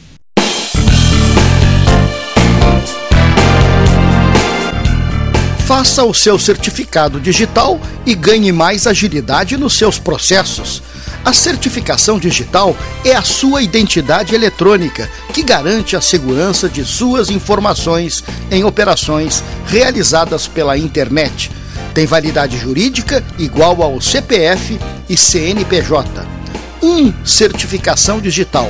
Anchieta, esquina Neto. Agende seu horário. 33250811 ou pelo WhatsApp 981 18 0080. Deixe seus dias mais doces. Conheça o novo pão de mel Zezé. Combinação de puro mel em uma massa suave e fofinha, com uma extraordinária cobertura de chocolate ao leite. A companhia perfeita para um saboroso café. Ideal para dividir com os amigos, com a família e com quem você ama.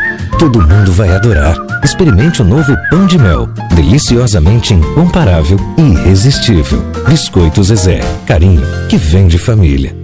Unimed Pelotas. O melhor plano de saúde, com urgência e emergência 24 horas.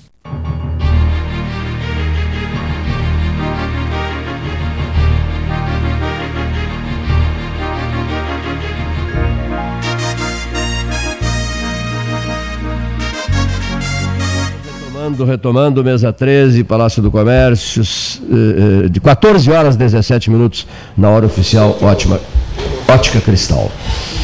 Trechos, eh, eh, análise, avaliações, comentários Não, rápidos. Eu estava dizendo para o Cleiton, não sei se vocês viram, eu acho que é um assunto que a gente, eu não tenho informações, mas hoje a Polícia Federal bateu, se é que se pode dizer, na casa da primeira esposa do presidente da República, do, so, do ex-sogro, da ex-sogra, da avó, eh, e fez um fuzuê, 40 e não sei quantas pessoas eh, investigadas, inclusive eh, constrangeram, a meu juízo, o filho do presidente da República deste casamento, que é menor. Né? Então, eu, eu essas coisas, tá certo? Não, não tenho elementos para dizer que está certo, nem que está errado. Ah, o Queiroz, tudo é a ligação com Queiroz. Agora, o medo que eu tenho é a reação.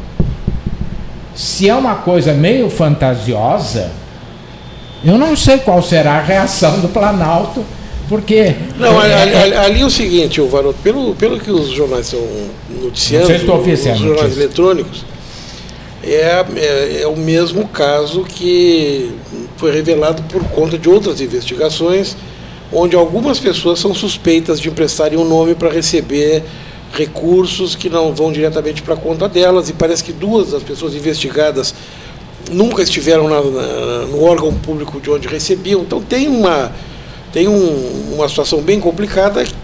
É, não vamos esquecer que tem um dos filhos que é vereador no Rio de Janeiro. E tudo Sim, sim. está ligado a esse. Mas não é dessa. Que é, o- o- ele tem os três, o 01, o 02 e o 03, que são as joias da coroa. Nesses ninguém toca. Tem este da pre- que é que, ele trata assim como. O último. É, que ele não se refere. Mas esse é o atual casamento. Esse Não, não, não, é do outro. Não, Não, não, não. o, do, o do último, o atual é a, é a menina. Falhou. É, a, é a que ele falhou. que ele falhou. Então, eu. Não, se tem fundamentos, é, porque aquelas coisas. Não, toda que- a questão- toda a questão O medo do- que eu do- tenho é a reação.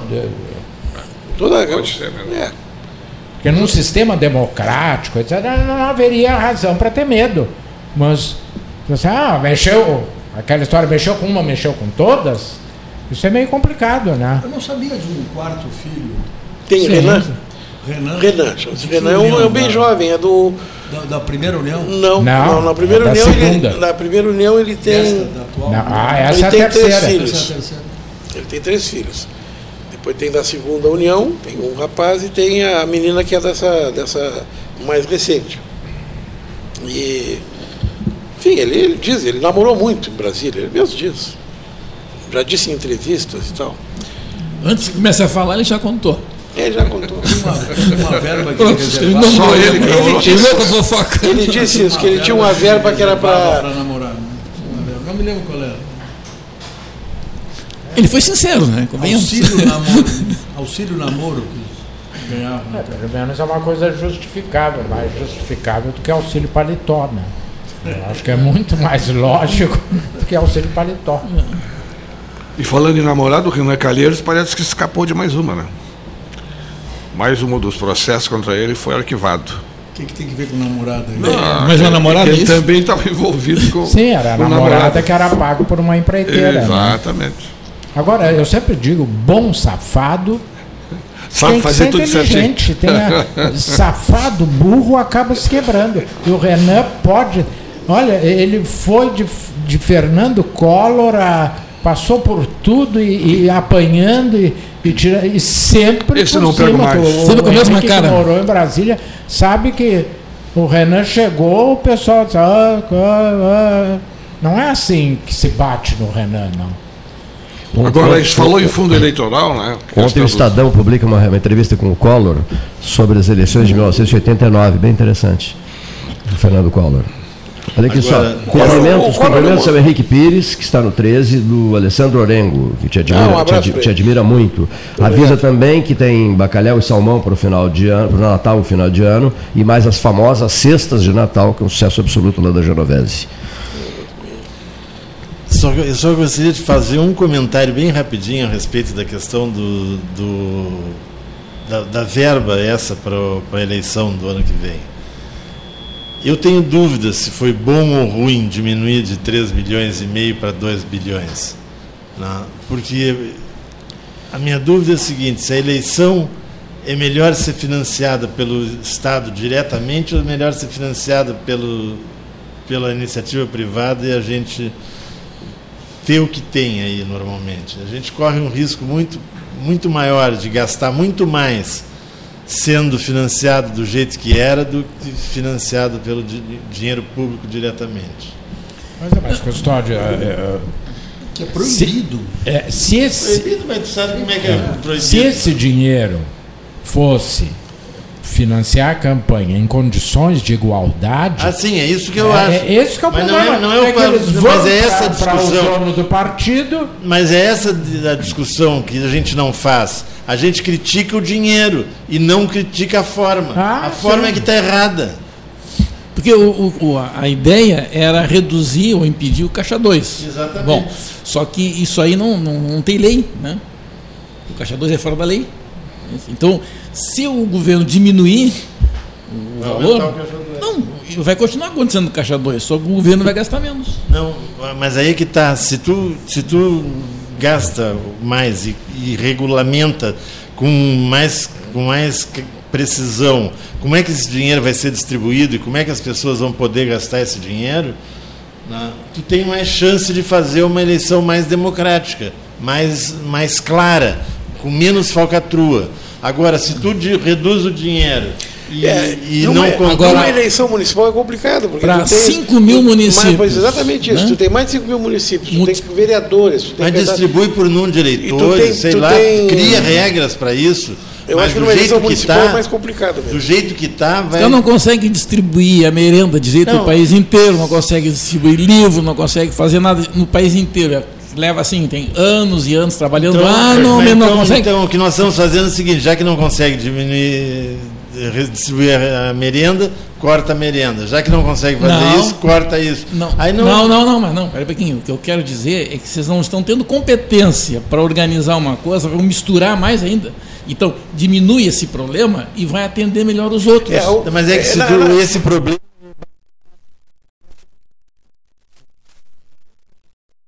A mexer nessas coisas e não, e não deixar claro como é que as coisas têm que funcionar, é que a democracia falha. É que ah, na- na- nós temos que partir, em algum momento no país, para um, para um estudo mais aprofundado do impacto da lei. Porque as boas intenções criam leis maravilhosas e na prática, na eleição seguinte, por exemplo, tu vai ver o que aconteceu. A lei para estimular a entrada de mulheres na política previu uma série de vantagens para o partido que tivesse uma nominata feminina mais robusta. Pois lá pelas tantas surgem as candidaturas todas com problemas que tem que estar dando problema em tudo.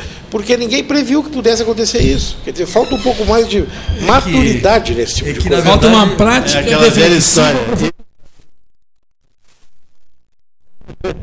É, mas é, é uma. Quando nós estamos na Mas isso é que, o que, eu-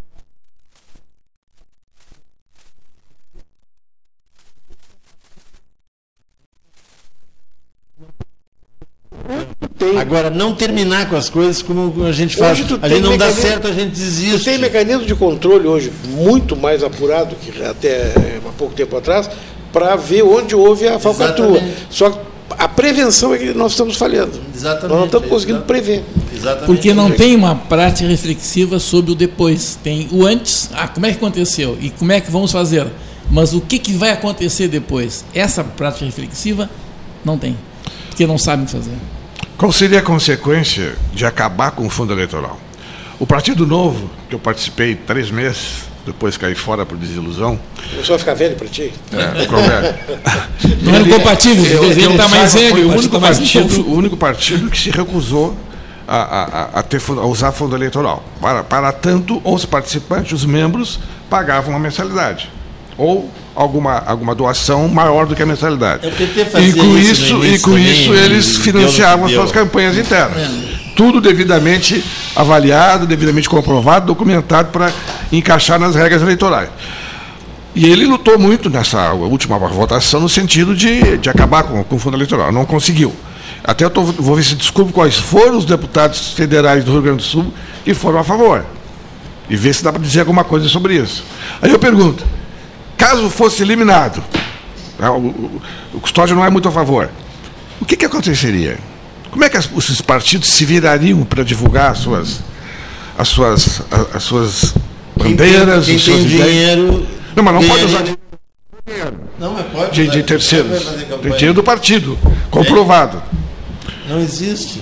Do contribuição partidária, como que não existe. O Bolsonaro não se reelegeu só através das redes sociais? Claro. Claro que não. Todo Sim, sim. mundo já sabe que não. Todo mundo já viu que não. É tudo mentira. Aí é que está. Nós, nós não insistimos na mentira, de, de- de não enxergar mentira. É esse o problema. Nós temos que tentar resolver as coisas de forma que a democracia seja mais estável. Mas a Não eleição dele não foi anulada por causa disso. Não, não foi, mas nem vai ser. Nem vai ser. Nenhuma eleição vai ser anulada por Teria condições dos partidos se virarem sem dinheiro? Sem o fundo? Sim ou não? Há mais, Não, tempo, há mais tempo tempo, alguns se é. uniam a sindicatos, há algum tempo Não, alguns se não, e há uniam. mais tempo, quando. Você se lembra quando Sempre criaram vendia a campanha, lugar, né? Quando criaram a campanha pela TV, eh, distribuíam horários na TV e praticamente os partidos iam ali, faziam a pregação deles. E não tinha essa loucura de produção. O Tito tinha o tempo de TV. Exatamente. Quanto tu diz que. Quanto, quanto, quanto tempo é esse que tu fala? Eu não me lembro. Porque eu, desde, eu milito em partido político desde os 18 anos, praticamente. Sempre teve dinheiro de empresa. Não, peraí, mas eu Sim, mas a lei O permitia. Ilha já, o Ilha já andou. Não, não, não contribuem com os candidatos. Só com alguns. despesa, despesa. Não, normal. Sim, sim, senhor. Sim, senhor. Eu fui candidato e não recebi um Ah, sim, os real. partidos- mas isso é que está errado. Eles fazem o que querem, distribuem o dinheiro para quem quer. que a maior despesa de uma campanha é da televisão. A televisão é que custa, a produção das campanhas eleitorais é uma coisa espetacular. Aliás, que as primeiras grandes produções foram as do PT, né?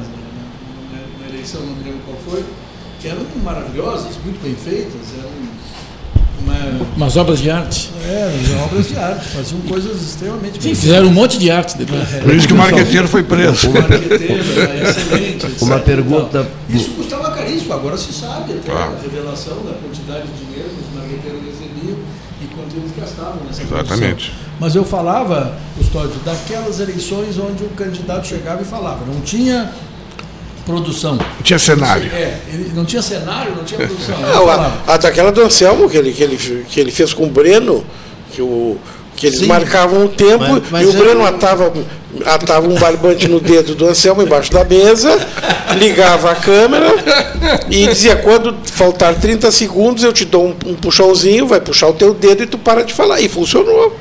É, mas, mas Funcionou. são casos É uma atípicos. superprodução. São, são casos atípicos, porque o Anselmo era um artista. E a maioria dos Mas candidatos aí é não são tá. artistas. Se o cara é um artista e é bom de televisão, ele vai, ele vai embora. Ele vai embora. O que o Anselmo fez naquela campanha foi uma coisa. Ainda vai ser estudado, porque aquilo foi um fenômeno. Eu me lembro, eu estava contigo. Estava contigo. E um dia eu encontro o Anselmo na rua e ele diz assim: Vamos conversar. Mas eu estou no meio de uma campanha. Vocês não vão se eleger mesmo. Vocês têm razão. Aí fui conversar com ele. Bom papo. Bom papo. E essas coisas são muito engraçadas em campanha. Eu guardo alguma, na memória uma, um fato, não sei se o Henrique também estava junto, se lembra. Nós andávamos, eu praticamente não fiz nada naquela campanha. O Renato sempre se lembra que no dia da véspera da eleição eu estava tomando morango com natas no café. No café, Sábado de tarde, os, teus, os eleitores estavam todos ali, né? Mas eu, eu caminhava numa vila, uma das poucas vezes que fui, e iam os guris na frente, uns amigos meus, guris porque eu também era guri naquela época, né? bem mais jovem, né? Iam na frente, chegaram num bar, e aí já vem esses políticos, e é o dono do, do armazém lá. Já vem ele prometer mundos e fundos. Essa gente é assim, chega na campanha, de, a campanha começa a prometer. E aí o, o meu amigo diz assim, não, mas então você vai conhecer um candidato que não promete. Aí eu chegava, está aqui, esse candidato não promete. Não promete? Esse aqui não vai fazer nada mesmo. Quem promete já não faz. Qual era o processo eleitoral esse? Que campanha Eu é? fui, Ele foi candidato. Marasco Ah, quando era, candidato. assim, ó, nós sabíamos que havia uma possibilidade para uma alternativa. Marasco, a alternativa, só que a alternativa que o povo escolheu foi o Anselmo. Foi o Anselmo. Olha aqui, Uma tem há eleição uma pergunta de ouvinte sobre isso para vocês, mas não sem antes quero, eh, devo registrar o vereador Fabrício Tavares comunicando a aprovação do nome de uma sugestão minha de Antônio Caringe para a principal rua do bairro Quartier, nas Três Vendas, né? A Câmara de lembrado, Vereadores aprovou o nome do- do- do, Continuam sem dar uma rua para o Apio Cláudio. Faltando o doutor Apio Cláudio de Lima Antunes, você tem razão, continua faltando o doutor Apio. Então, o escultor Antônio Caringe, que era frequentado por Getúlio Vargas e Juscelino Kubitschek de Oliveira, né, figura consagrada, escultor do Rio Grande, já terá a rua na- no, no- no bairro Quartier. Será que o Fabrício está ouvindo? Se está, se estiver, então vou falar até com mais ênfase nisso. Eu, até pela facilidade de acesso que eu tinha, eu batalhei pelo nome de Bruno de Mendonça Lima a uma rua da cidade. E sabe que eu não consegui? Que coisa incrível. Não tem ainda? Acho que não tem uma rua Bruno de Mendonça Lima em Pelotas. A sala ao lado aqui, a sala ao lado. Essa sala é Bruno? Ali, Sala Ah. Bruno de Mendonça É. Lima. né? Bom, tem até então- uma, tem um, no bronze está ali, o nome dele no bronze, da Pois sala ao é. lado aqui. A sala foi do Dr. Alcides também, né? Dr. Alcides de Mendonça Lima. Dr. Pois é, Bruno, é uma coisa que precisa ser revisada, isso. É interessante, sim, mesmo, doutor né? Bruno. Aqui, O Bruno, próprio eu- filho dele também, o doutor Alcides. Doutor Alcides, figura Lima, extraordinária. também. Só uma curiosidade, eu falei ontem no, no- no discurso de ontem, em 32, 1932, o Assis Brasil, junto com o Bruno de Mendonça Lima, preparam, elaboram o Código Eleitoral, né, que, foi interessante, estabelece o voto secreto, o voto feminino e abre a perspectiva de uma futura cabine, eh, de uma futura urna eleitoral, uma urna eletrônica. Em 32, o Bruno, o, o, o, o, o, Assis- Joaquim Francisco de Assis Brasil e o Bruno de Mendonça Lima já falam sobre isso. Onde é que é a rua? Nesse código que cria a Justiça Eleitoral, os tribunais regionais eleitorais, o, tri- o Tribunal Eleitoral, o Tri- Tribunal Superior Eleitoral. Onde é a rua o quê? Ah, o- onde é que está a rua com o nome de João Carlos Gastaldo? Eu não me lembro assim, onde é que é. Eu não, eu não saberia te responder. Tem o ginásio, né? A é, pergunta, a pergunta do ouvinte, a pergunta do ouvinte é: se a atual prefeita Paula Chil de Mascarenhas concorrer à reeleição, os senhores acreditam que Pelotas possa ter no processo eleitoral de 2020, do ano que vem, quatro, no caso, a, a leitura seria assim: eh, a pre- atual prefeita concorrendo à reeleição e mais três ex-prefeitos concorrendo? É a pergunta. Seriam, no caso, quatro. né? Imaginando quem Não, acho que não. os três. Acho que não. Os três que a pessoa É sugere, possível, ela é dá a entender que seria Fetter, eh, Mara, Marrone, Fetter, eh, Marrone e, e, e Anselmo. Acho- É possível? Não, Dois. acho, Dois. acho que não. Dois. Dois. Três não. Dois é possível. Dois é possível. Eu, eu não arriscaria, mas, mas são lideranças consolidadas no cenário político. Evidentemente que. Eu não sei quantos partidos nós temos hoje em Pelotas, mas no país nós temos mais de 35 aptos a, a- a integrar um processo eleitoral. Com as mudanças, com o período de, de filiação, que agora está mais próximo, com a janela que vai ser aberta agora em março, vai ter muita. pode ter novidade no processo eleitoral. Mas não sei se esses ex-prefeitos todos vão disputar, até porque. É, é, é, porque eu acho que é difícil, porque é bem provável que alguns desses estejam no mesmo partido. Então é um Uhum. outro. É altamente Sim, provável. mas coligam, Esses dois- quer dizer, já estão. Dois além da prefeita? Hum, difícil. Não, não tanto. Nesses dois não está incluída a atual prefeita, né? Sim, Não. é a prefeita e mais três. Ah, é, é, Eu é. falei prefeito e mais dois. Sim. E esses dois Não, não estariam. mas aí vocês falaram em mais 13, eu estou falando Então mais 13. o, o Marasco acha que seria a prefeita e mais dois. Mais dois. Mais dois, Varoto. Não, eu acho que se isso vier a ocorrer, vai faltar vaga no sanatório espírita. né? Porque não há espaço para essas candidaturas.